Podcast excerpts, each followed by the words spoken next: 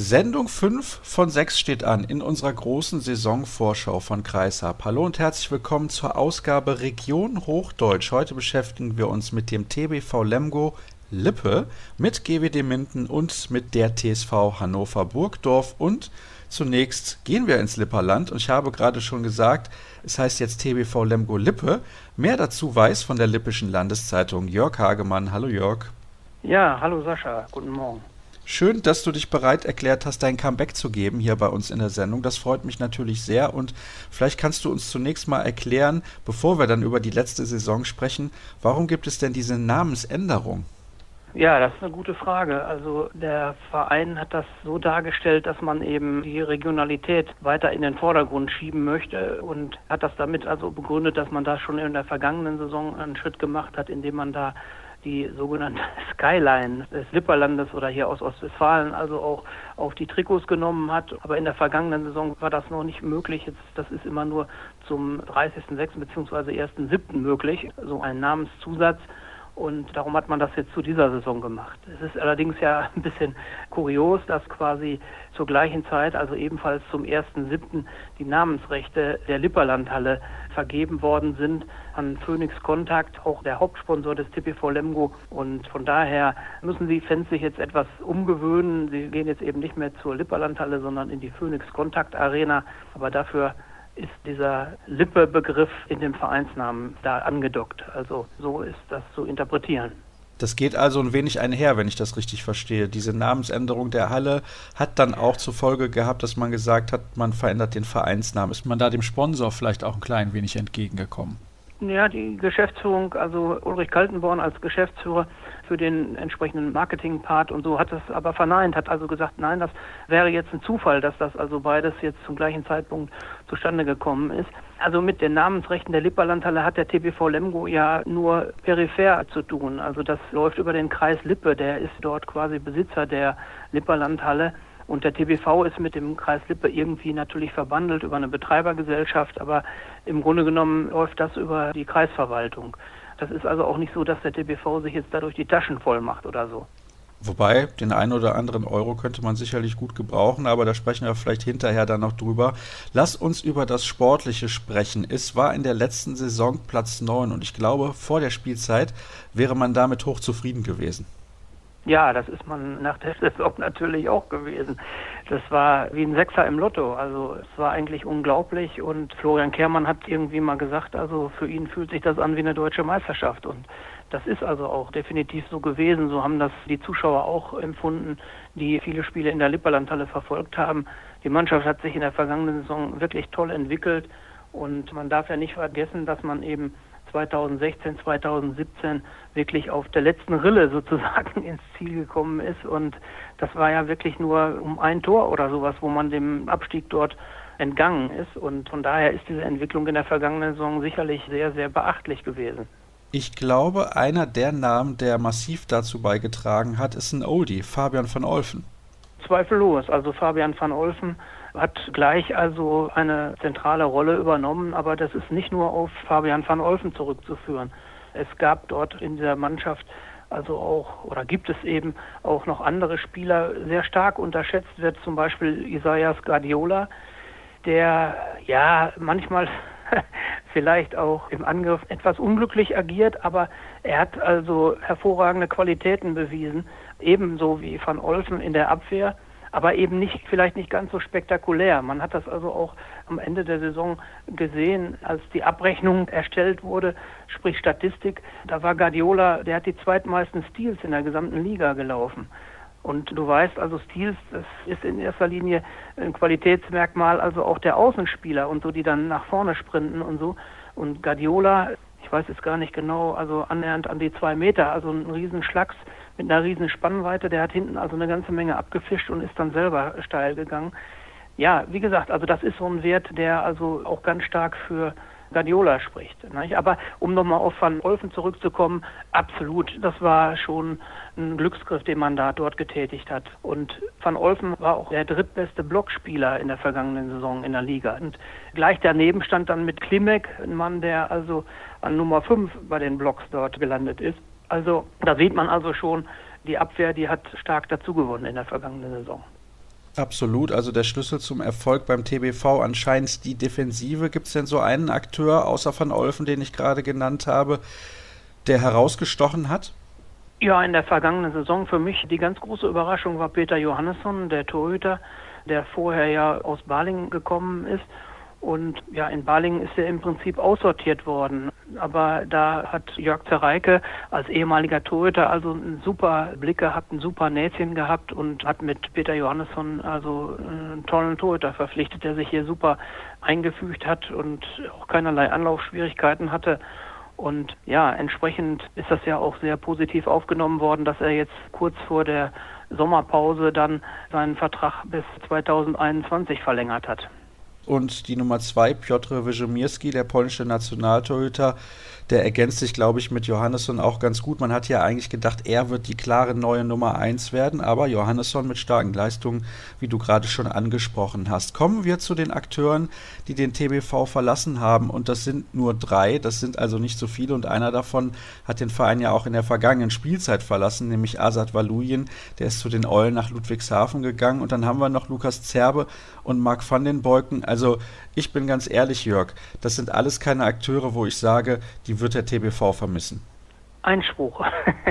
also Lukas Zerbe, der Neffe von Volker Zerbe, der wird schon in Lemgo vermisst. Also das ist ein Ur-Lemgoer und ich möchte dafür wetten, dass er also auch in nicht allzu langer Zeit auch wieder beim TBV Lemgo auftaucht. Er hat ja in der vergangenen Saison also auch häufig schon jetzt in der Bundesliga-Truppe spielen können, obwohl er ja hauptsächlich im Drittligateam dort vorgesehen war. Aber das zeigt eben also auch, dass ihm Kehrmann also rückhaltlos vertraut. Aber in Lemgo auf der rechten Flanke hat man quasi so ein bisschen Luxusproblem mit Tim Hornke, ein Topmann, eine Nummer 5 in der Torschützenliste der vergangenen Saison, seit vier Jahren hintereinander der erfolgreichste Torschütze beim TBV ist da die klare Nummer eins auf rechts außen. Dann Dominik Ebner, der also auch ein Eigengewächs, ein eigener Mann, der sich also sehr gut entwickelt hat, der aber auch auf der Halbposition dort zum Einsatz kommen kann. Dann auf den Halbpositionen Donat Bartok, auch Guardiola und so. Also an Linkshändern sind die sehr gut aufgestellt und von daher ist es eben wichtig, dass Lukas Zerbe eben viel Spielanteile bekommt. Und da hat man jetzt mit TuS Ferndorf einen Verein gefunden, wo er sich da sicherlich sehr gut in Szene setzen wird.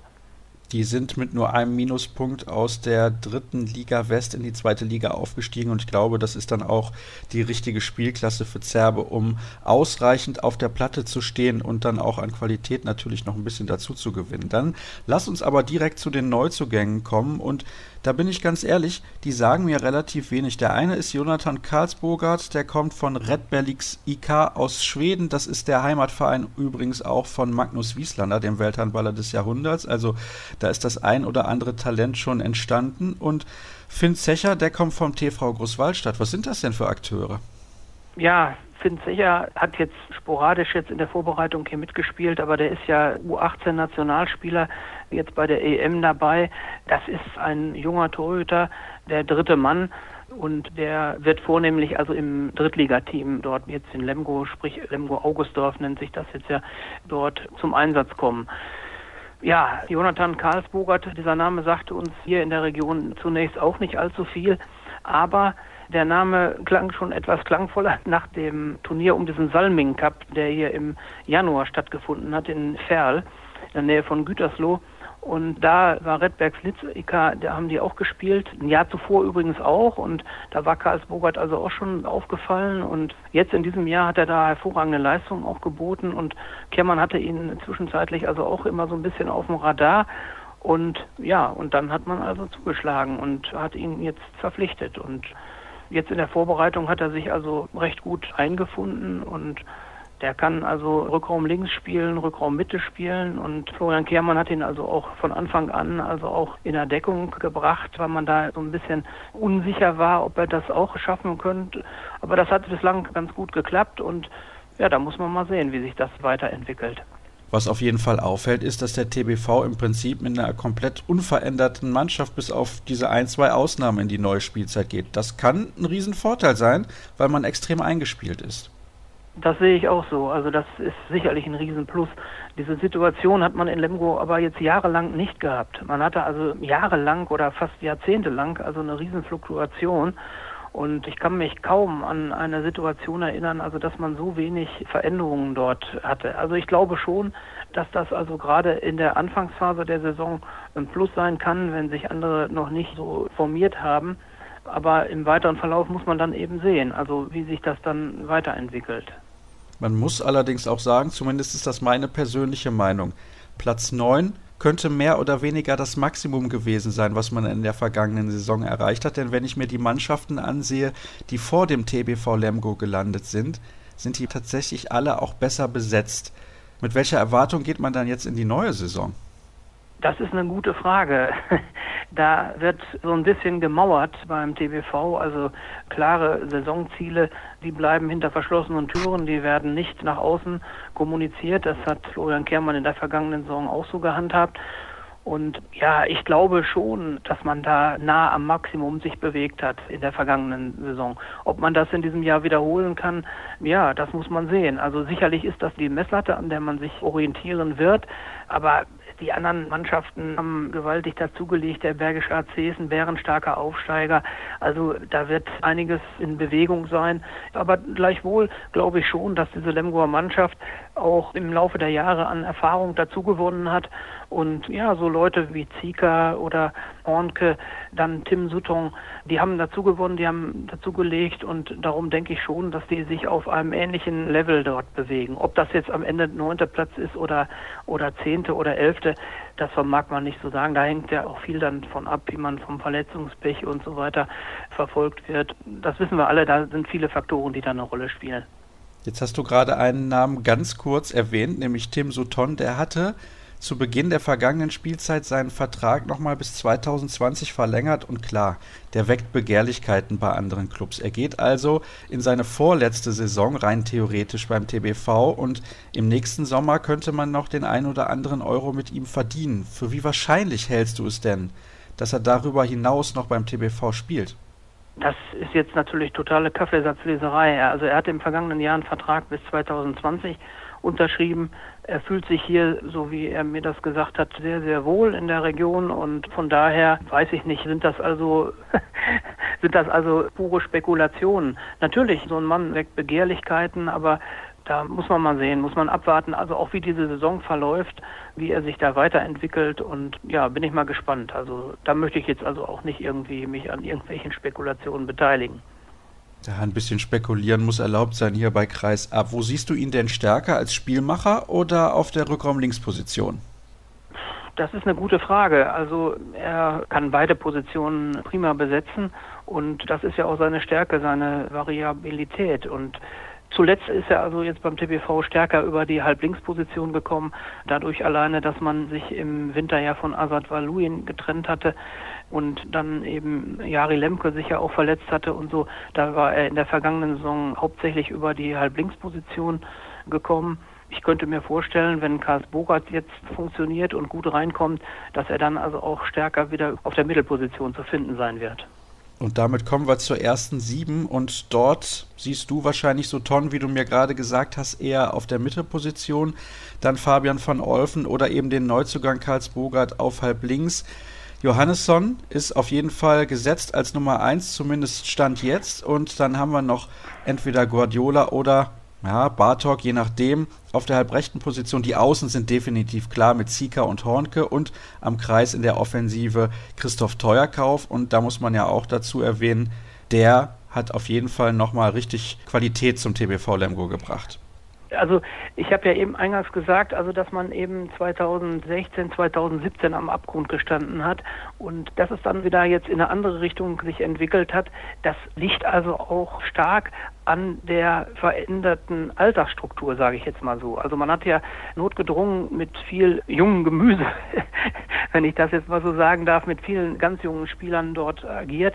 Und ja, der jüngste TBV aller Zeiten, das war also immer ein nettes Label, mit dem man kokettiert hat. Aber nur die Jugend, das funktioniert nicht. Und das hat man gesehen. Und Teuerkauf war der Erste, der dann dort ja aus Balingen aus der Arbeitslosigkeit quasi zum TBV zurückgeholt wurde, nachdem sich Christian Klimek seinerzeit verletzt hatte. Und Teuer hat sich also super hier eingebracht und das ist ein absoluter Leader. Und er wird jetzt demnächst 34 Jahre alt, aber er ist im Angriff nach wie vor eine Waffe und ist vom Angriffsspiel her sicherlich einer der stärksten Kreisläufer, immer noch in der Bundesliga. Aber neben Teuer ist dann eben auch dann mit Van Olfen 37 Jahre jetzt und Guardiola, der auch bald 34 wird. Das sind also Leute, die da Erfahrung reingebracht haben und die dieser Mannschaft sehr gut getan haben. Und jetzt ist natürlich die Frage, wohin geht's für den TBV? Wir haben eben schon darüber gesprochen, dass Platz 9 eventuell das Maximum war. Was glaubst du denn?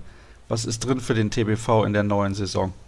Ja, also ich denke mal, also wenn man das halten kann und so weiter, wenn man sich so in diesen Bereichen 9 bis 11 oder so bewegt, das wäre sensationell wieder.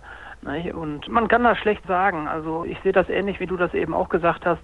Andere Mannschaften, die da vorplatziert sind, die haben einfach von der Qualität her einen noch größeren Kader. Und ja, da müsste beim TBV noch ein bisschen was passieren. Aber also ich könnte mir vorstellen, also wenn man so in diesem Bereich so zehnte Platz oder sowas sich bewegt, dass man dann also auch sehr zufrieden sein kann. Und vor allem, nachdem man in den letzten Jahren davor ja im Abstiegskampf gesteckt hat, 2015 ist man 15. geworden, in den beiden Spielzeiten davor jeweils auf Platz 13 gelandet und da war es auch bis zum Schluss sehr, sehr eng. Ja. Jörg, ja. schön, dass du mir zur Verfügung gestanden hast. Das freut mich sehr und ich denke, wir werden auch in dieser Saison mal wieder miteinander sprechen, je nachdem, wie es auch beim TBV Lemgo so aussieht. Vielleicht wird es ja auch wieder eine ganz, ganz ruhige Saison wie letztes Jahr. Das wäre für die Lipperländer auf jeden Fall dann ein Erfolg, wie du gerade auch gesagt hast. Und wir machen die erste kurze Pause in der heutigen Ausgabe und gleich geht es dann um GWD Menden. Vom TBV Lemgo wandern wir ein wenig weiter zu GWD Minden in unserer heutigen Vorschau-Sendung Region Hochdeutsch und ich begrüße vom Mindener Tageblatt Christian Bendig. Hallo Christian. Hallo Sascha. Der Platz 12, den GWD letztes Jahr erreicht hat, das war, finde ich, wenn wir mal ein bisschen zurückblicken auf die letzte Spielzeit, ja, eine Bestätigung der Platzierung im Jahr davor, da wurde man auch Zwölfter, aber irgendwie fühlte es sich souveräner an. Denkst du es auch?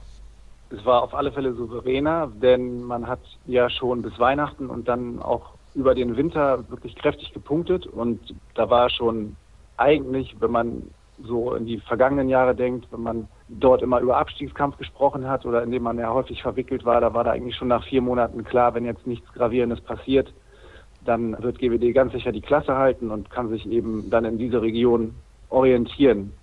Was ein bisschen schade gewesen ist, dass so ich würde mal sagen, das letzte Saisondrittel nicht ganz so optimal gelaufen ist. Von der Punkteausbeute her, da hat man doch ein bisschen was liegen lassen und es hätten dann vielleicht vier, fünf Punkte in der Endabrechnung mehr sein können und ja, dann hätten wir nicht über eine Bestätigung gesprochen, sondern einfach von einer überragenden Saison und die hat man in meinen Augen ein bisschen verspielt. Darüber sprechen wir gleich, warum das so gekommen ist. Lass uns lieber über den ersten Teil der Saison zunächst mal sprechen. Warum hat das denn so gut geklappt in den von dir jetzt gerade genannten ersten vier Monaten? Was hat da so gut funktioniert, dass GWD hinten raus im Prinzip das ein bisschen austrudeln lassen konnte? Vor allen Dingen hat man den neuen Mittelblock mit Pusica und mit Gullerud, der hat sofort funktioniert. Das hat reibungslos funktioniert und Espen Christensen hat sehr stark gehalten. Er hat diese Leistung gebracht, die man sich von ihm versprochen hat. Und das sind ja schon zwei Faktoren, die dann gerade auch auswärts immer ganz wichtig sind, Abwehr und Torhüter. Und dann kamen eben auch in den ersten Monaten die Auswärtspunkte dazu und das hat die Mannschaft eben beflügelt. Und ja, dann kamen sehr manierliche Heimspiele noch oben drauf und dann tummelte man sich dann eben um Platz 12, 11, 13 und konnte eigentlich ruhigen Gewissens in die nächsten Monate schauen. Was mir auch aufgefallen ist, ich habe ja GWD dann auch ein paar Mal gesehen, tatsächlich dann ja auch live, dank der Kollegen von Sky. Da sind mir zwei Akteure besonders ins Auge gestochen, die ich dann auch, wenn ich in der Halle war, gerne habe spielen sehen, nämlich Christopher Rambo auf halb rechts und natürlich auch den jungen deutschen Nationalspieler Marian Michalzik das ist ein Rückraum auf diesen beiden Positionen, der kann sich für einen Verein wie GWD auf jeden Fall sehen lassen. Für einen Verein wie GWD und für deren finanziellen Möglichkeiten ist das extraklasse. Kann man nicht anders sagen. Also Christopher Rambo, jedes Jahr sprechen wir ja, wenn es um die Vorschau der Saison geht, dass er wieder einen Schritt nach vorne gemacht hat, dass er wieder stärker geworden ist. Und bei Maria Michalzik, ja, das ist beinahe märchenhaft. Also vom A-Jugendspieler bei GWD Minden, dann die zweite Mannschaft hat er quasi übersprungen. Da hat er, glaube ich, nur vier oder fünf Einsätze gehabt, dann in die erste Liga und sehr schnell Stammspieler geworden. Wieder immer Schritte nach vorne getan und im letzten Jahr habe ich ihn eigentlich nicht so stark gesehen wie in dem Jahr davor. Das kann natürlich auch damit zusammenhängen, dass sich die Konkurrenz einfach ein bisschen mehr auf ihn eingestellt hat. Aber nicht falsch verstehen, der hat schon eine gute Saison gespielt. Und an den beiden kann man das vielleicht auch ein bisschen festmachen, dass am Ende raus so ein bisschen die Luft raus war. Die mussten nämlich immer spielen und hatten quasi keine Backups aufgrund der Verletzungen von Nenad Bibia und Andreas Sederholm, der häufiger verletzt war. Immer so mit Kleinigkeiten, mal vier Wochen, mal drei Wochen, dann hat er mal eine Gehirnerschütterung. Das waren alles so Dinge, nichts Gravierendes, aber die ihn immer wieder rausgeworfen haben. Und dementsprechend lag die Last Tore werfen und auch verteidigen auf den beiden Halbpositionen Rambo und Michalzik. Und wenn denen am Ende der Saison so ein bisschen die Körner gefehlt haben, dann ist es vielleicht auch erklärbar, dass dort Punkte einfach nicht mehr eingefahren worden sind, mit denen man eigentlich rechnen konnte. Ja, du hast gerade das mit den finanziellen Mitteln ein bisschen angedeutet. Und da muss man natürlich auch sagen, wenn man sich solche Spieler für die erste Sieben leistet, dann reicht es halt wahrscheinlich bei GWD definitiv nicht dafür, dass man da noch gute Backups zur Verfügung hat. Dann lass uns sprechen über die Akteure, die GWD verlassen haben. Und zwar fangen wir da an mit Sören Südmeier, der hat sich dem ASV Hamm Westfalen angeschlossen, der war, ich will nicht sagen so ein bisschen das Gesicht von GWD, denn er war nicht unbedingt der prägendste Spieler, aber schon sehr, sehr viele Jahre im Verein und Mindener durch und durch. Ja, das ist unbestritten, keine Frage. Wenn wir gleich zu den Zugängen kommen, dann kann man auch erklären, warum, wieso Sören Südmeier abgegeben worden ist. Auf der anderen Seite, wenn wir das Thema Identifikationsfigur anschneiden, dann haben wir jetzt im Kader eben auch Max Korte und der spielt seit der E-Jugend bei GWD. Der hat dann nochmal kurz einen Abstecher zu einem anderen Verein gemacht, in Minden zum TSV Hallen, ist dann aber in der C-Jugend wieder zu GWD gekommen und wenn man den alten Slogan aufgreift, hat er genauso grün-weißes Blut wie Sören Südmeier. Also da hat man schon auch wieder ein anderes Gesicht im Kader, der eben Sören Südmeier ersetzen kann. In dieser Beziehung der Identifikation. Und was die Identifikation angeht, ich glaube, Marian Michalzik ist auf jeden Fall da auch sehr gut als Repräsentant für GWD zu gebrauchen. Ja, also Sören Südmeier habe ich angesprochen, Nenad Biblia und Alexander Switlitzer haben den Verein ebenso verlassen wie Charlie Schöstrand bei mir, also beziehungsweise in der Handballwoche steht, bei allen Ziel unbekannt. Kannst du das so bestätigen? Ja, es liegt daran, Charlie Schörstrand laboriert ja noch an einem Knorpelschaden. Ich meine, Anfang der vergangenen Saison wurde der diagnostiziert. Deswegen musste ja BWD auf dieser Position Lukas Wiesey nochmal nachverpflichten. Alexander Zwitnitzer hatte sich zum Ende der vergangenen Saison das Kreuzband gerissen. Da stand aber ohnehin schon fest, dass der Vertrag nicht verlängert wird.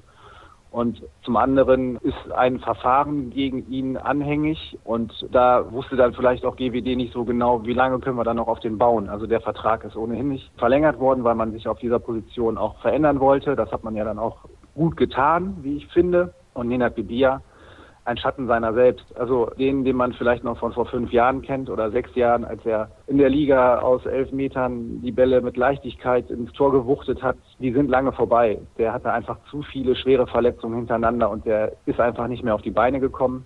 Ja, es wurde mal gemunkelt, ein Verein in Rumänien hätte Interesse, aber das scheint dann irgendwie doch nicht zustande gekommen zu sein. Bei Svitlica musst du mir gerade noch eine kurze Nachfrage gestatten. Ich habe mal gelesen im Videotext irgendwo, ich bin mir nicht mehr ganz sicher, wo das genau gewesen ist, weil du von einem Verfahren gesprochen hast. Er ist eventuell verwickelt gewesen in einen Drogenschmuggel. Ist das richtig? Ja, aber nicht als einer der Hauptakteure, sondern es wird ihm zu Last gelegt, dort Hilfestellungen geleistet zu haben. Nichts Genaues weiß man nicht. Wie gesagt, das werden die Ermittlungsbehörden herausfinden und die Gerichte werden das dann entscheiden. Also ich möchte mich da nicht großartig aus dem Fenster lehnen. Es war tatsächlich eine Meldung im Videotext. Im Minder Tageblatt war es ein bisschen größer, im Westfalenblatt auch. Und kurioserweise kam die Geschichte raus, genau am Tag, als GWD Minden beim TUSA in Lübeck gastierte. Ein Schelm, wer Böses dabei denkt. Aber weiter will ich dazu auch nicht sagen. Ja, wir sind ja keine Juristen und das sollen die Juristen dann Richtig. ausmachen. Kommen wir zurück zum Sportlichen und kümmern uns um die Neuzugänge. Ein Neuzugang ist Kevin Gulliksen, der kommt von Elverum aus Norwegen. Welche Position spielt er und welche Erwartungen hat man an ihn? Der spielt rechts außen, ist auch norwegischer Nationalspieler, Anfang 20 und ich habe ihn jetzt gegen den Bergischen HC gesehen und das, was man sich im Vorfeld per Pressemitteilung von ihm versprochen hat, dass man gesagt hat, schnell, wurfstark, talentiert, hat sich bestätigt beim Harting Cup, beim Spiel gegen den Bergischen HC, das ich mir angeschaut habe und der ist eine absolute Verstärkung und wird vor allem das Tempo-Gegenstoßspiel mal so richtig beleben. Das ist ja seit Jahr und Tag immer noch so eine kleine Baustelle bei GWD und da sind die Hoffnungen groß, dass man die durch Kevin Gulliksen beheben kann. Die Hoffnungen sind auch sehr groß bei Savas Savas, dem jungen Griechen, der von Eintracht Hildesheim gekommen ist, über den wir hier im Podcast in der vergangenen Spielzeit auch schon mal ein bisschen gesprochen haben. Also nicht wir beide, aber er war auf jeden Fall Thema. Der hat die zweite Liga fast nach Belieben dominiert, aber er hat sich leider verletzt. Ja, er hat sich eine Woche vor dem Harting Cup, das war ja so der letzte scharfe Test vor dem DRB-Pokal, das Knie wohl verdreht und da wurde jetzt wieder ein Kreuzband anderes diagnostiziert und da geht man jetzt erstmal von drei Monaten Pause aus. Ja, das muss man jetzt einfach abwarten. Ist natürlich ein ziemlich beschissener Start für ihn bei GWD Minden. Vor allen Dingen, wenn man bedenkt, dass er in seiner Zeit beim ASV Hamm-Westfalen ja auch Knieproblematiken hatte, die nicht halt eine Knieprellung waren oder eine Bänderdehnung, sondern das waren ja schon veritable Verletzungen, die er sich da eingefangen hat. Man konnte in Hildesheim glücklicherweise dann für ihn verletzungsfrei durchspielen und wenn er verletzungsfrei ist, dann sprechen annähernd 300 Tore in der zweiten Liga, glaube ich, eine klare Sprache, welches Potenzial der Bursche hat. Absolut und es wäre eine tolle Entlastung für Michalzik. Ja, der braucht natürlich auch dringend Pausen und der steht ja auch im Fokus der Abwehr rein. Also das ist ja nicht nur so, dass der dort den Ball von links nach rechts durchspielt oder weiterspielt, sondern der geht ja auch auf die Abwehr und da kriegt er auch ordentlich Strom von der Verteidigung und muss auch hinten auf Halb verteidigen, kann auch Mitte verteidigen. Der braucht dann eben pro Spiel mal zehn Minuten Pause. Und zwar nicht nur dadurch, dass er sich irgendwie mal eine Zeitstrafe holt, dass er zwei Minuten sich ausruhen darf, sondern auch tatsächlich eine richtige Entlastung. Dann gibt es einen Neuzugang aus Weißrussland. Und weil ich mir nicht sicher mhm. bin, wie man ihn ausspricht, frage ich meinen Experten Christian Bendig. Ja, und der Experte hat sich nämlich den Rat, wie man ihn ausspricht, beim Hallensprecher noch geholt, vor einer Woche, und zwar Alexander Patschi-Walau. Relativ einfach, wenn man es dann einmal drauf hat. Allerdings, das hört sich nicht sonderlich schwer an. Ich wiederhole es trotzdem nicht, weil ich nicht in diese Falle tappen möchte. Aber was ist das für ein Akteur? Wo kommt er her? Der kommt von Skarminsk aus Weißrussland und auch ein junger Akteur, Mittelspieler, eben für Sören Südmeier gekommen.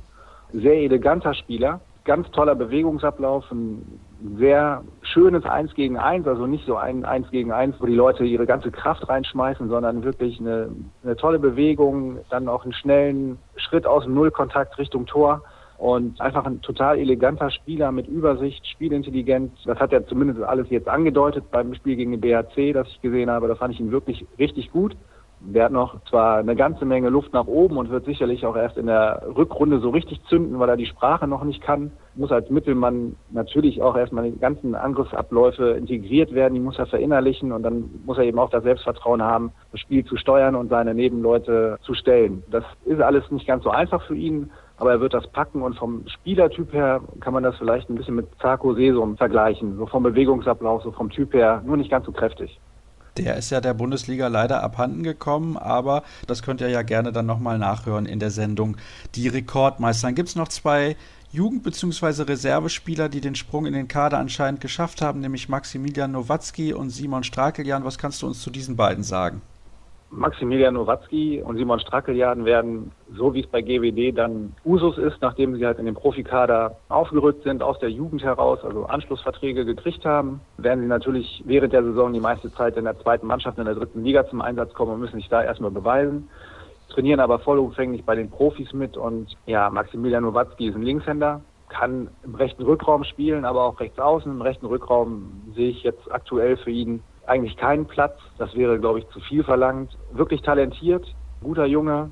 Müssen wir einfach mal abwarten. Und Simon Strakeljan, Rechtshänder für den Rückraum, spielintelligent, hat einen schönen Wurf, auch ganz abwehrstark, aber die kommen gerade aus der A-Jugend und haben letztes Jahr in der dritten Liga haben sie schon auch ihre Einsätze gekriegt, nicht konstant auf hohem Niveau. Das sind eben noch junge Spieler, die haben diese Leistungsschwankung. Da müssen wir abwarten. Also da sollte man jetzt einfach mal nicht zu viel erwarten. Erwarten kann man aber von den anderen Neuzugängen durchaus was. Das hat schon mal Lust auf mehr gemacht, wenn ich dir so zuhöre. Was mir auffällt, das Durchschnittsalter des Kaders ist massiv nach unten gegangen in den letzten Jahren. Da hat die Vereinsführung, glaube ich, ganz gute Arbeit geleistet, was das angeht. Mit diesem Ziel ist ja Frank von Bern angetreten. Und da haben wir auch, glaube ich, im letzten Jahr drüber gesprochen, dass wenn jemand geht, der jahrelang die Geschicke des Vereins geprägt hat, auch das Gesicht des Vereins war, dann kann es ja eben auch kein weiter so geben. Wenn ich dort neu bin, dann muss ich eben die Philosophie oder meine eigene Philosophie da eben durchdrücken. Und das macht Frank von Bern und ich glaube, Frank Carstens hat schon immer insgeheim so ein bisschen darauf gehofft, dass jüngere Spieler kommen und ja, das wird jetzt einfach umgesetzt. Wie erfolgreich das am Ende des Tages sein wird, das bleibt dann eben abzuwarten. Der Erfolg muss eben auch da sein. Also man kann nicht einfach nur auf Teufel komm raus eine Mannschaft verjüngen. Der Erfolg muss kommen. Aber ich bin da eigentlich sehr positiv, weil die können schon alle richtig gut zocken. Also ich finde, GWD hat für die kommende Saison eine wirklich, wirklich starke Mannschaft. Dann sprechen wir mal über die mögliche erste Sieben. Die sieht nämlich auch gar nicht so schlecht aus. Christensen im Tor ist auf jeden Fall gesetzt und ich denke, der Rückraum mit Michalzik, Doda und Rambo auch. Auf den Außenpositionen Korte und Starr. Glaubst du, man setzt da auf die jungen Deutschen oder ist dann Gulliksen doch jemand, der auf jeden Fall in die erste Sieben rückt und am Kreis Gullerud sowieso die Nummer eins auf jeden Fall? Also auf links außen sehe ich die Spielanteile 50-50 zwischen Korte und Zwiesey und auf rechts außen ist Gulliksen klar gesetzt. Also Max Starr hat am Ende der vergangenen Saison, nachdem Svitnica sich verletzt hat, hat er Bombenspiele abgeliefert. Der hat sich da richtig freigeschwommen in der Bundesliga. Aber ich glaube, Gulliksen ist da nochmal eine andere Qualität. Ich würde es Max wünschen und vielleicht irre ich mich und dort gibt es eben auch diese 50-50 Teilung und DVD kann so viele Spiele so souverän gestalten, dass viel gewechselt werden kann und dass man eben den jüngeren Spielern dann die Einsatzzeiten verschafft. Das hört sich danach an, als würdest du Platz 12 oder mehr der Mannschaft auf jeden Fall zutrauen. Was sind denn die Erwartungen, bevor wir dann gleich zu deiner Prognose kommen? Die Erwartungen vom Umfeld oder die Erwartungen des Vereines? Das ist jetzt die Frage. Der Verein lässt sich natürlich nicht unbedingt in die Karten schauen. Ich habe da so ein bisschen das Gefühl, dass man sich öffentlich ein bisschen zurückhält. Man sagt, okay, es muss eine Weiterentwicklung geben. Lässt natürlich Raum zur Spekulation. Wenn ich 27 Punkte hole und lande auf Platz 13, dann kann ich sagen, ja, was wollt ihr denn? Wir haben ja einen Punkt mehr geholt, also ist es eine Weiterentwicklung. Der Tabellenplatz ist ja relativ egal. Hole ich 25 Punkte und werde Elfter, dann sage ich, ja, ich habe zwar weniger Punkte geholt, aber ich bin ein Platz vor Platz 12 gelandet wie im letzten Jahr, also ist das auch eine Fortentwicklung. Da will man sich, glaube ich, so ein bisschen die Türen offen halten. Prinzipiell müsste jetzt eigentlich mal der nächste Sprung kommen. Also ich finde, wenn ich Zwölfter, Zwölfter geworden bin, dann ist Elfter auch wieder nur eine Bestätigung und kein Fortschritt. Also Platz 10 sollte es dann schon mindestens sein. Okay, das ist sehr, sehr interessant. Und dann kommen wir gleich zu deiner Prognose. Ich möchte aber noch etwas fragen zur Halle. Da haben wir häufig schon drüber gesprochen. Ich weiß das, aber gibt es einen neuen Stand? Denn es soll ein Neubau kommen. Ja, ob der kommt, ist die große Frage, die durch Minden wabert. Und Stand jetzt ist, es gab eine Machbarkeitsstudie. Die Machbarkeitsstudie hat ganz, ganz viel Geld gekostet. Die wurde von der Politik in Auftrag gegeben und auch von diversen Investoren oder auch von GWD Minden, glaube ich, soweit ich weiß. Die haben sich auch mit beteiligt und also mehrere Parteien waren daran beteiligt und diese Machbarkeitsstudie hat ergeben, dass eine Halle in dieser Größenordnung in Minden nicht rentabel zu betreiben ist. So. Politisch ist die Halle aber zum größten Teil gewollt, also die Mehrheit ist da politisch. Nur die Politik tut sich dann eben schwer, genau so eine Entscheidung zu treffen und will die Entscheidungsgewalt den Mindener Bürgern übertragen. Also es steht im Raum, dass es einen Bürgerentscheid geben wird über die Halle. Oh, das wäre aber sehr, sehr interessant und spannend, weil Bürgerentscheide ja meistens irgendwie ein bisschen in die Hose gehen. Ich erinnere mich da nur an Hamburg und die Olympiabewerbung. Ja, ich glaube, die Lautsprecher, die gegen so ein Großprojekt sind, die haben es da deutlich einfacher, ihre Wähler oder ihre Stimmen zu mobilisieren, als diejenigen, die dafür sind. Also wir haben es ja schon so oft erlebt. Garmisch-Partenkirchen, du hast gerade Hamburg erwähnt, Bürgerentscheide sind eigentlich immer nach hinten losgegangen. Aber ich denke einfach, dass die Politik sich bei den Summen, die dort im Spiel sind, nicht in sechs Jahren nachsagen lassen möchte, der und der, die sind dafür verantwortlich, dass wir jetzt dort ein Millionengrab in der Nähe vom Mindener Bahnhof stehen haben. Von wie vielen Millionen reden wir denn hier? Ja, Baukosten, Grundstückskosten und Sanierungskosten. Ich meine mal, wenn ich das jetzt richtig im Hinterkopf habe, dass es sich um die 30 Millionen belaufen soll. Nagel mich aber bitte nicht drauf fest. Ja, das ist ein ordentliches Sümmchen und da kann ich schon verstehen, wenn die Politiker da kalte Füße bekommen. Dann kommen wir jetzt zu deiner Prognose. Wo landet denn GWD in der kommenden Spielzeit? Ja, die werden Neunter. Oh, das kam ja wie aus der Pistole geschossen. Ja, ich setze GWD mal ein bisschen unter Druck. Ich glaube, die brauchen mal so ein bisschen Impuls von außen. Das ist doch manchmal ein bisschen, wie soll man es sagen, zu beschaulich. Also ich sage, die werden Neunter und daran werden sie sich in meinen Augen auch messen lassen müssen. Sehr gut. Dann danke ich dir recht herzlich und bin schon gespannt, ob du diese Sendung dann auch an alle Spieler weiterleitest, damit das was wird mit dem einstelligen Tabellenplatz. Wir machen nochmal eine kurze Pause und gleich sprechen wir dann über die Recken aus Hannover. Eine Mannschaft beleuchten wir noch in der heutigen Ausgabe der Sendung Region Hochdeutsch in unserer großen Saisonvorschau auf die kommende Spielzeit. Das ist die TSV Hannover Burgdorf und dort kennt sich bestens aus der Kollege von Mats Sack Sport Unit, Simon Lange. Hallo Simon. Hallo, grüße dich. Die Recken sind letztes Jahr auf Platz 6 ins Ziel gekommen, die beste Platzierung der Vereinsgeschichte. Ich nehme an, in Niedersachsens Hauptstadt ist man hochzufrieden gewesen. Ja, in Niedersachsens Hauptstadt ist man in erster Linie Fußballfan von Hannover 96 und war froh, dass der Verein die Klasse gehalten hat nach dem Aufstieg. Aber in der Wahrnehmung kommt dann auch schon, tatsächlich kommen die Recken, die Handballmannschaft TSV Hannover Burgdorf und hat die Massen bewegt. Es sind sehr viele Zuschauer gekommen und oft war die Halle ausverkauft und vor allen Dingen haben sie begeisternden Handball gespielt nach der Murks-Saison davor, korrigiere nach der Murks-Rückrunde davor und dass Hannover oder die Handballmannschaft aus Hannover dann so explodiert und so eine positive Saison spielt, Platz 6, Final Four, EHF Cup Teilnahme, das ist schon super und darüber haben sich alle gefreut. Und man ist nächstes Jahr auch international dabei. Du hast es gerade gesagt, aufgrund der Tatsache, dass man das Pokalfinale erreicht hat. Nach einem klaren Sieg im Halbfinale gegen die HSG Wetzlar. Leider war man dann hinten raus im Finale gegen die Rhein-Neckar-Löwen nicht mehr in der Lage, ausreichend dagegen zu halten. Da muss man sagen, der zweimalige Meister hat schon gezeigt, wer der Herr im Haus ist. Ja, das stimmt. Also nicht, dass die Recken nicht heiß gewesen wären auf den Titel, aber ich glaube, die Rhein-Neckar-Löwen hatten auch ein bisschen mehr Druck und konnten mit dem Druck vielleicht auch noch besser umgehen. Und die hechelten ja nun jahrelang diesen Titel hinterher und dann waren sie so nah dran, das wollten sie sich nicht nehmen lassen. Hätte man geahnt, dass danach das Team dann doch schlagbar gewesen wäre und dann auch noch die Meisterschaft verspielt. Ja, hätte man natürlich erstmal Geld draufsetzen können, aber an dem Tag waren die Rhein-Neckar-Löwen einfach stärker als die Recken, muss man zugeben. Die waren dann mal dran, aber nie so wirklich auf Augenhöhe, dass sie sie packen konnten und eben auch schlagen konnten. Aber ich denke, Vize-Pokalsieger, zweiter Platz, Finalteilnahme ist schon, ist schon super. Und dazu, wie gesagt, die beste Platzierung der Vereinsgeschichte. Man ist erneut Sechster geworden, wie schon in der Spielzeit 2012-2013 und man hat einen neuen Trainer ja verpflichtet vor der letzten Saison und das war Carlos Ortega. Wie hat er sich deiner Meinung nach geschlagen? Er hat auf mich einen sehr, sehr guten Eindruck gemacht mit seiner Arbeit in Hannover. Ja, er war, war von Anfang an souverän und strahlt auch einfach diese Erfahrung aus. Also es ist ja ein Name und man weiß, was der alles gewonnen hat. Das sieht man ihm nicht an. Aber man weiß es irgendwie und hat automatisch Respekt vor ihm. Der ist auch nie nervös geworden, hat nie komische Sachen gesagt, hat sich nie um Kopf und Kragen geredet. Nun wurde er auch nicht so viel und oft gefragt und dann eher auf Englisch und er auf Englisch genuddelt. Aber das, was er getan hat und vor allen Dingen ja auch sportlich erreicht hat, spricht absolut für sich. Und er hat die Mannschaft ja zu einem Zeitpunkt übernommen, als er am Boden lag, als sie kein einziges Spiel gewonnen hat in der vergangenen Rückrunde, Schrägstrich in dem Kalenderjahr 2017 bis zum Sommer. Und dann so zu starten mit einem Rekordstart, 10 zu 0 Punkte waren es, glaube ich, lange da ganz oben gewesen. Das war schon super und ja, genau die richtige Medizin, um aus diesem Tief da rauszukommen.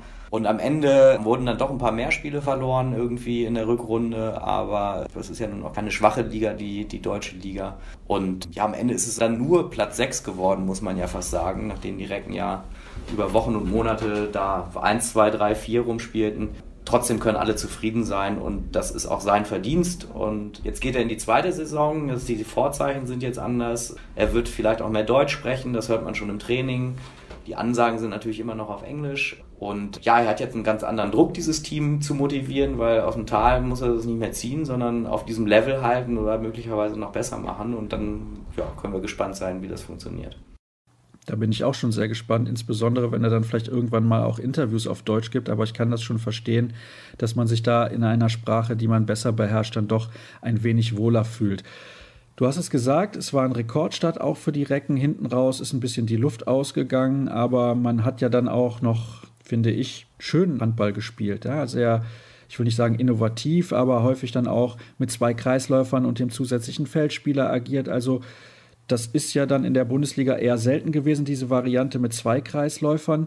Ich finde, dass das durchaus ordentlich funktioniert hat. Wie stehst du eigentlich generell zu dieser Variante und auch zu diesem spanischen Handball, der auch sehr über die Physis kommt? Ich weiß gar nicht, ob ich sagen kann, dass das jetzt typisch spanisch ist mit den zwei Kreisläufen. Vielleicht ist das so. Der Trainer, Vorgänger Jens Bökle, selber Kreisläufer damals in Balling, hat das auch manchmal irgendwie spielen lassen, wenn es die Situation ergeben hat. Also so ganz neu war das gar nicht. Jetzt sprechen wir aber über den Zeitpunkt, wo Hannover auch zwei Kreisläufer ausgetauscht hat und mit Jewgeni Pevnov und Ilya Brozovic ganz andere Typen bekommen hat als die Vorgänger. Und vielleicht geht das mit denen auch besser und ja, und es ging sogar sehr gut. Also Pevnov und besonders Brozovic sind ja Volltreffer gewesen. Und ja, wenn es in die Richtung gehen soll, ist das ansehnlicher, mag ich auch kaum zu zu sagen. Jedenfalls ist das Reckenspiel insgesamt sehr ansehnlich gewesen und man hatte auch einen Morten Olsen, der motiviert war und es war tatsächlich Flexibilität drin, gerade am Anfang der Saison. Alle top motiviert und ja, wenn man Selbstvertrauen hat, dann ist halt so ein Spiel halt immer auch mehr im Fluss. So. Und wenn man ständig noch verliert, dann ja, ist das natürlich auch nach außen hin schlecht und sieht doof aus oder langweilig aus oder unspektakulär aus. Dazu hatte man ja auch einen Linksaußen, Kaspar Mortensen, der Tor um Tor geworfen hat, Rekordschütze geworden ist, der ja dann auch immer viel Tamtam -Tam gemacht hat und die Emotionen geschürt hat. Also das war schon spektakulär teilweise mit anzusehen. Es gab auch spektakuläre Spiele in der Vergangenheit vor Ortega, aber tatsächlich haben sie sich in der letzten Saison gehäuft. Also ich kann nur sagen, ich habe der TSV Hannover Burgdorf in der vergangenen Spielzeit sehr, sehr gerne zugesehen und es hat Spaß gemacht, die Spiele zu verfolgen. Schauen wir mal ein wenig auf das Personal. Es gab ein paar Abgänge, fünf Stück an der Zahl. Ich glaube, Dominik Callerfoot, den können wir hinten durchfallen lassen, aber die anderen Akteure, die sollten wir auf jeden Fall mal diskutieren. Allen voran natürlich jemand wie Malte Semisch und auch Kaspar Mortensen, aber es gibt dann auch noch Runa Kanason und Sven-Sören Christoffersen. Christoffersen hat seine Karriere beendet. Warum kam das jetzt so plötzlich? Ich finde, es hat sich zwar vielleicht ein wenig angedeutet, aber eigentlich hatte ich damit für diesen Sommer noch nicht gerechnet. Ja, es kam nach außen hin, kam es tatsächlich plötzlich. Benjamin Chaton schmeißt plötzlich hin als Manager, als Geschäftsführer. Das kam ja schon für die Öffentlichkeit etwas überraschend, auch wenn das intern schon länger im Raum stand, schon fast ein halbes Jahr vorher. Und dementsprechend wird man auch hinter den Kulissen sich länger auf dieses Szenario vorbereitet haben und dann auch keine Kurzschlussreaktion gezeigt haben. Aber dann für die Öffentlichkeit kam dann auch wiederum plötzlich Sven Seren Christoffersen beendet seine Karriere und wird sportlicher Leiter, Eike Korsen Geschäftsführer. Ja, aber wenn man da mal genau hinschaut, dann ahnte man und wusste man, dass Christoffersen eigentlich immer sich die ganze Saison eigentlich nur durchgeschleppt hat und sowieso nur hinten in der Abwehr gespielt hat. Werfen sowieso schon schwierig wurde und die Hüfte eben auch in der anstrengenden Abwehrhaltung ja auch nur unter Schmerzen irgendwie gehalten hat. Und ich glaube, er hätte auch noch weitergemacht wenn es sein Körper erlaubt hätte. Und sein Körper hat es aber nicht mehr erlaubt. Dann hat sich diese Tür geöffnet. Also wird er da ein paar Nächte drüber geschlafen haben und gesagt haben, okay, dann, dann lasse ich es jetzt tatsächlich sein und dann mache ich gleich das andere. Ist ja auch nicht die allerschlechteste Perspektive. Und über Benjamin Chateau sprechen wir gleich noch. Ich möchte aber zunächst noch auf die aktiven Akteure zu sprechen kommen, die den Verein verlassen haben. Über Kaspar Mortensen hast du eben schon ein bisschen gesprochen. Der neue Rekordschütze, Torschützenkönig geworden, der DKB Handball-Bundesliga. Aber wenn der FC Barcelona lockt, dann kann man eigentlich nicht Nein sagen. Kann man im Fußball nicht und kann man wahrscheinlich auch im Handball nicht, auch wenn da nicht ganz so viele Zuschauer sind. Aber ich komme aus Hannover, ich liebe Hannover. Barcelona ist ein bisschen schöner, aber hat auch ein bisschen mehr Touristen. Aber natürlich auch einen schönen Strand und so weiter. Und das Leben ist da, glaube ich, etwas angenehmer. Und die Frau wird sicherlich auch mitgesprochen haben. Ja, und beim Namen FC Barcelona kann tatsächlich niemand Nein sagen. Wobei die ersten eben dann auch gesagt haben, na, der kommt schon bald wieder und wird es bereuen, weil in Barcelona vor 1200 Zuschauern gespielt wird. So ungefähr. Tatsächlich gab es auch schon Stimmen, die natürlich gesagt haben, Morten sind sportlichen Verlust, aber Christian Ugalde ist jetzt da und der kann auch noch viel besser Abwehr spielen. Er wirft genauso viele Tore.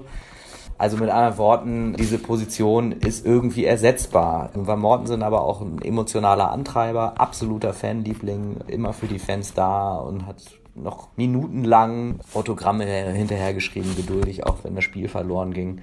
Also ja, er hatte eine selbstdarstellerische Ader, aber das hat den Recken gut getan. Und ja, wenn so einer geht, dann tut das weh, aber wenn er zu einem Verein geht, zu denen eigentlich alle aufschauen, dann kann man das ja auch mit Respekt sehen und sagen, hey, so, wir haben einen Spieler in unseren Reihen, da will der FC Barcelona irgendwie ran. Also insofern schon gut zu sehen. Sportlichen Verlust, emotionalen Verlust, aber ich denke, den Verlust kann man auffangen. Und wie groß ist der Verlust bei Runa Karason?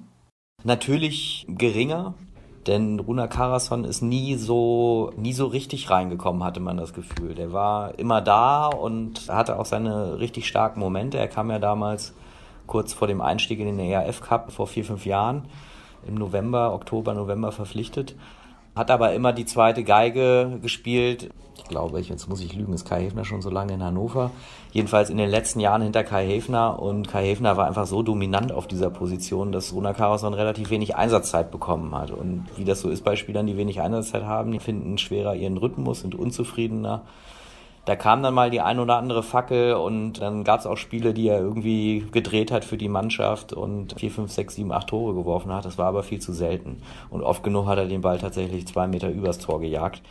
War immer relativ schüchtern und bescheiden, auf und neben dem Platz ist nie so aufgefallen, war immer da. Insofern hat er viele Jahre hier gute Dienste geleistet, aber auch dieser Spieler ist ersetzbar.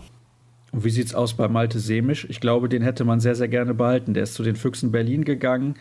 Im Radar des Bundestrainers befindet er sich wohl schon. Das ist ein Torhüter für die Zukunft mit Sicherheit und er hat sich auch sehr gut ergänzt mit Martin Ziemer. Das auf jeden Fall und er kommt ja hier aus Hannover, aus der Region und hier aufgewachsen und groß geworden handballerisch und ist dann ja immer mal wieder hin und her gewechselt, glaube ich meistens nach Lübbecke, irgendwie nach Ostwestfalen und dann wieder zurück und dann doch nochmal weg und dann wieder zurück. Und da hatte man eigentlich gedacht, na, jetzt ist er gut und hat auch seine Spielanteile, jetzt bleibt er hier in seiner Heimat. War aber auch immer so der Kandidat, mit dem, ja, zu einem relativ späten Zeitpunkt der Vertrag verlängert wurde. Und ich muss gestehen, dass ich da jetzt nicht so drin war, ob es wirklich darum ging, na ja, überlegen die Recken sich noch was anderes oder sind sie zu spät auf ihn zugegangen, dass sie ihn halten wollen.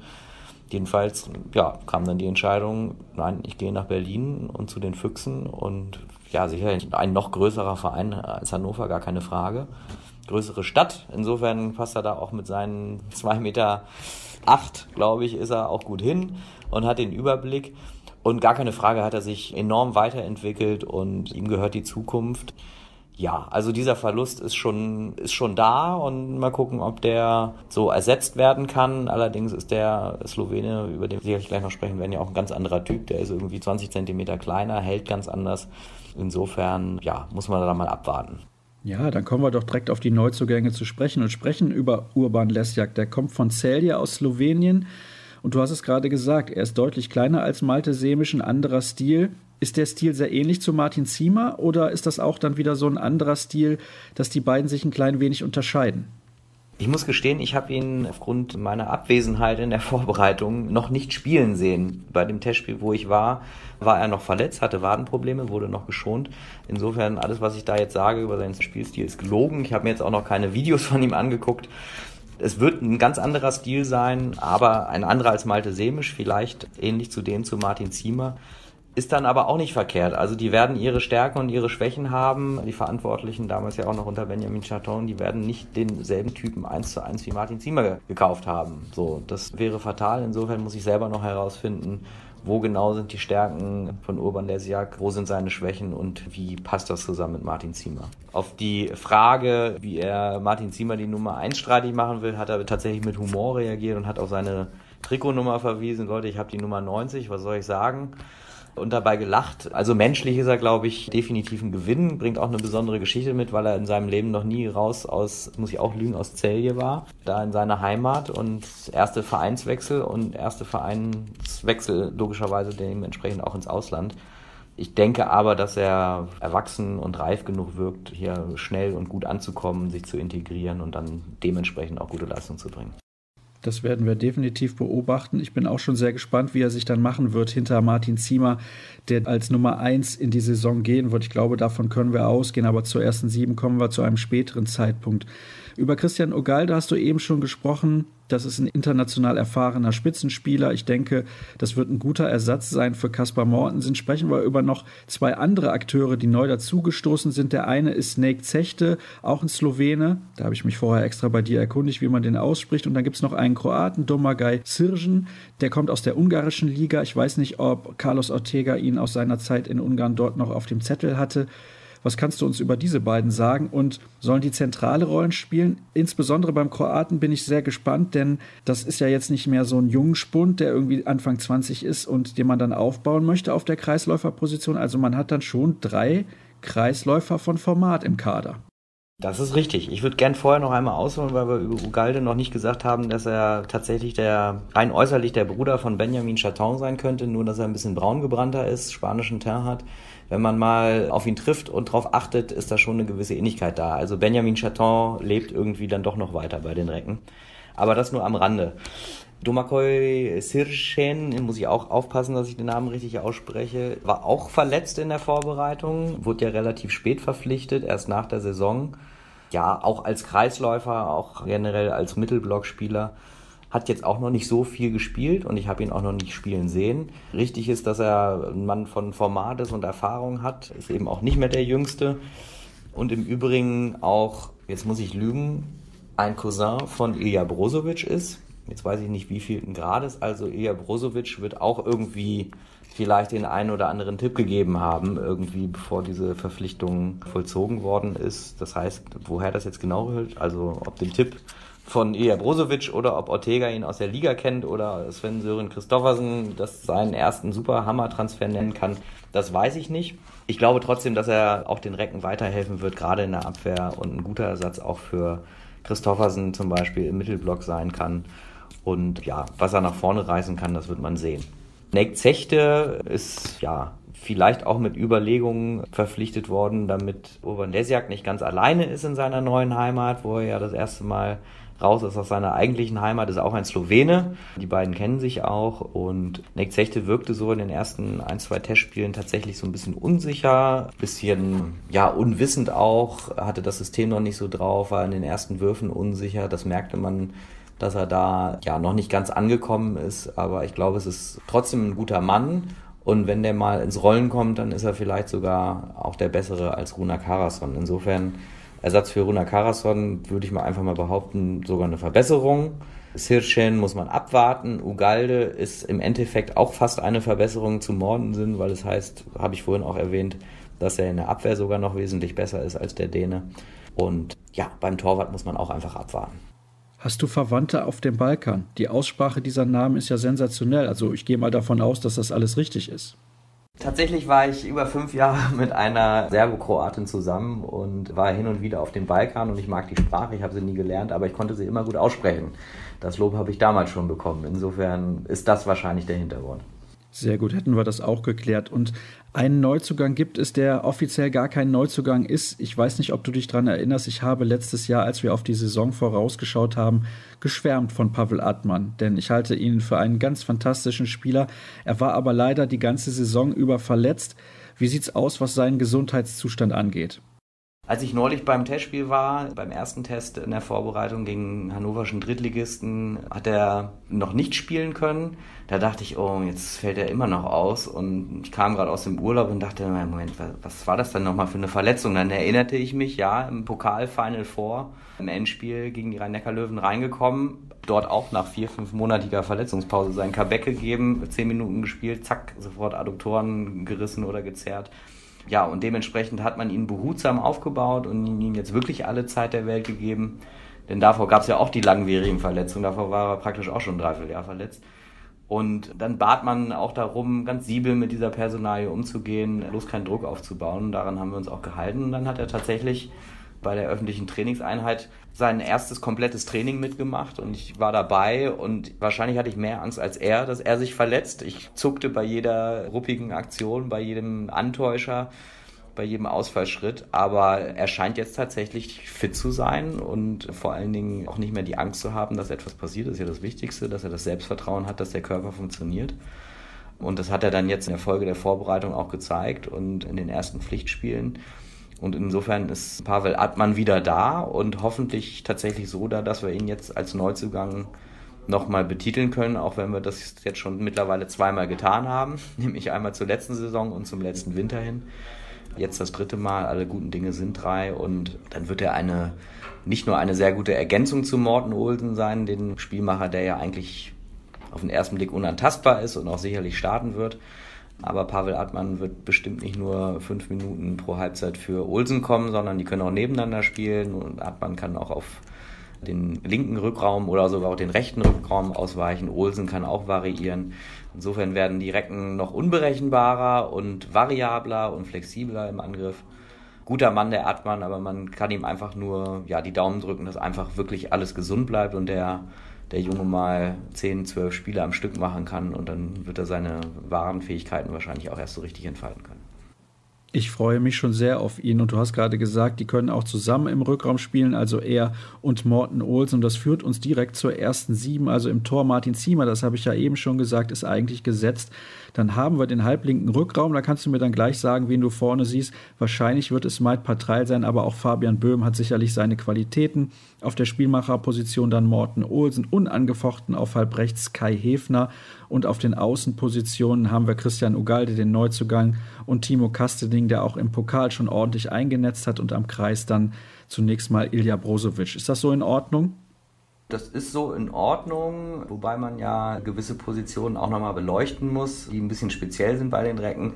Timo Kastening ist immer noch jung, aber mittlerweile auch gar nicht mehr neu in der Liga und hat vor fünf Jahren auch schon international gespielt. Er hat mit Torge Johansen ja einen sehr erfahrenen und sehr erfolgreichen Mann an seiner Seite auf dieser Position. Torge Johansen ist halt relativ häufig verletzt, so und im Moment ist es schon wieder und Timo Kastening wird auf dieser Position ja langfristig eher der Mann sein. Insofern glaube ich auch, dass diese Saison man Timo Kastening da auf die auf die Position setzen kann, auch in die Startformation und Torge Johansen erstmal wieder fit bleiben muss und mal gucken, wie viele Jahre er noch spielt. Ein Jahr, zwei Jahre, das muss man abwarten. Auf der linken Seite Christian Ugalde sehe ich vor Lars Lehnhoff, ja. Nicht nur, weil Ugalde ein Name ist und auch schon ziemlich viel gewonnen hat und auch in der Vorbereitung gezeigt hat, dass er da ist und vor allen Dingen für die 5-1-Abwehr ungemein wertvoll sein wird, die Ortega einstudieren hat lassen um Verwirrung beim Gegner zu stiften. Lars Lehnhoff ist ganz solide und er geht in seine hunderttausendste Saison mit den Recken und wird auch seine Tore bekommen und ist vor allen Dingen fit und wird hoffentlich oder sicherlich auch mehr spielen als letzte Saison, als Morten, Mortensen, Kaspar Mortensen. Dänischen Namen kann ich nicht so gut aussprechen. Ihn förmlich erdrückt hat durch, ja, durch seine Dominanz und Anwesenheit. Insofern Ugalde links, Kastening rechts, richtig Ziemer im Tor, Brozovic, wenn er denn fit ist, ja, auch hauchdünn vor Pevnov am Kreis oder sie spielen einfach beide zusammen. Das geht auch. Olsen in der Mitte. Links sehe ich nicht zwingend Mike Patrei in der Startformation, weil Mike Patrei auch immer wieder gesundheitliche Probleme hat. Mittlerweile auch wieder mit der Wurfschulter, kann gar nicht so gut werfen, eher in der Abwehr spielen. Fabian Böhm wirkt da etwas fitter und vor allen Dingen am Ende der Saison hat er mir da sehr gut gefallen, hat sich wieder in den Kreis der Nationalmannschaft gespielt, du hast es erwähnt und da auch einen guten Eindruck hinterlassen. Der Junge ist selbstbewusst und fühlt sich stark. Insofern sehe ich da Fabian Böhm eher in der Startformation. Ja, und rechts ist Kai Häfner unantastbar. Da brauchen wir, glaube ich, nicht drüber reden. Dann kommen wir jetzt auf das Thema nochmal zurück, was ich eben angedeutet habe, dass wir ein wenig nach hinten schieben. Wir haben zwar schon über diesen Wechsel gesprochen, Benjamin Chaton hat die Recken verlassen. Warum eigentlich? Also der war sehr angesehen in der Liga und ich glaube, er hat da über einige Jahre extrem gute Arbeit gemacht. Ja, also es hat keine sportlichen Gründe, das ist ganz klar. Also es hat damit zu tun, äh, für den Hintergrund, für die Zuhörer, die es nicht wissen, er hat vor eineinhalb Jahren einen Doppelposten übernommen, beziehungsweise der Geschäftsführertrag bei den Recken wurde verlängert langfristig, ich glaube nochmal um vier, fünf Jahre. Und parallel ist er auch Geschäftsführer der TUI Arena geworden, der neuen oder Hauptspielstätte der Recken. Und dieser Posten Geschäftsführer TUI Arena war in den vergangenen Jahren ein Schleudersitz. Das heißt, die Geschäftsführer haben da maximal zwei Jahre gesessen, wenn überhaupt. Und der Chef dieser Arena ist Günther Papenburg. Der Name sagt manchen vielleicht was, der baut Autobahnen in Kasachstan und hier in Hannover auch ganz viel und war auch Hauptgeldgeber der Hannover Scorpions, der Eishockeymannschaft, die 2010 deutscher Meister geworden ist. Und das ist seine Halle. Die TUI Arena ist seine Halle. Und Herr Papenburg tut viel Gutes für den Sport und trifft aber manchmal auch vielleicht einsame Entscheidungen. Kurzum, Benjamin Chaton und Günther Papenburg sind nicht die besten Freunde geworden. Das war irgendwie von Anfang an klar. Und trotzdem konnte Benjamin Chaton dort arbeiten und sich entfalten, aber es muss wohl so viel Reibereien gegeben haben und so viel nervtötende Reibereien, dass ja, Benjamin Chaton sich gesagt hat, das mache ich vielleicht nicht mehr so, das tue ich mir nicht mehr an. Ich zitiere ihn jetzt hiermit nicht, aber das ist das, was, ja, was so geschrieben wurde, was man sich gesagt hat. Dass diese Doppelbelastung dann tatsächlich zum Boomerang geworden ist. Dass er dann, jetzt könnte man natürlich auch sagen, ja, dann bin ich halt nicht mehr Geschäftsführer von der TUI Arena, aber ich bleibe Geschäftsführer von den Recken. Er hat den kompletten Rückzug gewählt und ist jetzt hier trotzdem in Hannover auch bei einem Unternehmen wieder eingestiegen oder eingestiegen, das auch nah mit der Arena zu tun hat tatsächlich. Das ist ja das Bizarre daran, oder das Paradoxe, nicht Bizarre. Hannover Concerts, also Musikveranstaltungen. Das heißt, er wird dann auch immer wieder trotzdem in der TUI Arena irgendwie sein. Oder auch in der Swiss Life Hall der zweiten Reckenheimat. Also das ist schon kurios. Benjamin Chaton ist irgendwie nicht weg. Er bleibt in Hannover mit seiner Familie. Und wer weiß, viele haben auch direkt gesagt, naja, der kommt trotzdem in den Handball zurück. Also der kann nicht ohne und der braucht jetzt einfach mal eine Auszeit und die geben wir ihm. Und ob er dann in einem Jahr, in zwei oder in fünf Jahren zurückkommt und ob er dann nach Hannover zurückkommt, das steht natürlich in den Sternen. Ich glaube aber nicht, dass er komplett von der Handballbildfläche verschwindet. Meiner Meinung ist, das ist ein Verlust für die Handball-Bundesliga. Ein sehr sympathischer Kerl, jemand, der auch mal ein bisschen über den Tellerrand hinausschaut und dementsprechend, das ist für den Handball in Deutschland sicherlich keine gute Sache, wenn er dem Sport nicht verbunden bleibt und sich dann dauerhaft um irgendwelche Musikkonzerte kümmert. Also das wäre schon nicht schlecht, wenn er dann irgendwann wieder zum Handball zurückkehrt. Ja, die Erwartungen in Hannover sind ja zumindest bei Papenburg, glaube ich, relativ hoch. Was ist denn realistisch dann in der kommenden Spielzeit? Also die Recken geben wie immer, das ist ja langweilig und das ist wirklich jedes Jahr so einen einstelligen Tabellenplatz auch aus. Und das ist auch okay vor dem Hintergrund, wenn man die Bilanz der letzten zehn Jahre anguckt, dass man zwar schon mal in den Top Ten war, aber dort auch immer wieder rausgefallen ist. Benjamin Chaton, wir haben gerade über ihn geredet, hat das immer wieder gepredigt, dieses Mantra, einstelliger Tabellenplatz und wenn es dann mal einen Ausschlag nach oben gibt, super. Aber wir müssen aufpassen, dass wir da dauerhaft drin bleiben, denn ganz schnell ist man dann eben auch Elfter oder Dreizehnter wie in der Vorsaison, wenn man plötzlich kein Spiel mehr irgendwie gewinnt. Also das geht ganz schnell. Insofern ist das bescheiden und realistisch und wenn nicht alles glatt läuft, dann werden sie vielleicht nicht Sechster, sondern tatsächlich auch wieder nur Siebter, Achter oder Neunter. Die Liga ist stark genug, da brauchen wir gar nicht drüber reden. Trotzdem realistisches Ziel mit dieser Mannschaft kann auch die Bestätigung dieses sechsten Platzes sein. Machen wir uns nicht vor, die Recken werden nicht um die Meisterschaft mitspielen, auch wenn sie ein relativ einfaches Startprogramm haben und vielleicht wieder mit 8 zu 0 Punkten reinkommen und dann da vorne drin stehen. Aber da gibt es ja drei, vier Mannschaften, die qualitativ eben noch, noch tiefer und besser besetzt sind. Insofern sollte tatsächlich Ziel sein und auch von außen gesehen realistisches Ziel, diesen sechsten Platz zu bestätigen. Ob der dann am Ende wieder für einen ERF-Platz reicht, bleibt ja dann abzuwarten. Ja, im Pokal eine gute Rolle zu spielen. Jetzt wissen sie, wie man ins Final vorkommt. Das ist ja nun der schnellste Weg, irgendwie in die Nähe eines Pokals zu kommen. Und im ERF-Pokal haben sie sicherlich auch ihre Chancen. Die müssen gucken, was sie für ein Los bekommen in der dritten Runde und dann die Gruppenphase überstehen. Vor vier, fünf Jahren sind sie krachend gescheitert. Jetzt ist ein bisschen anderes Personal und ein bisschen mehr Erfahrung und ja, warum soll da die Mannschaft nicht den Europapokal gewinnen oder dort auch ins Final vorkommen? Also die möglichen Ziele sind hoch, aber denke ich auch erreichbar. Aber wie gesagt, wenn es schief läuft, sind sie am Ende siebter, achter und dann wird keiner mehr gesagt haben, ja, einstelliger Tabellenplatz als Ziel. Naja, wie langweilig. Also so ein ERF Cup Final Four könnte ich mir sehr gut in der TUI Arena vorstellen. Gibt es da irgendwelche Bestrebungen in dieser Hinsicht? Wenn Benjamin Chaton jetzt noch der Geschäftsführer wäre, dann hätte ich ihn vielleicht gefragt und dann hätte ich eine, eine Antwort bekommen, die alles offen gelassen hätte.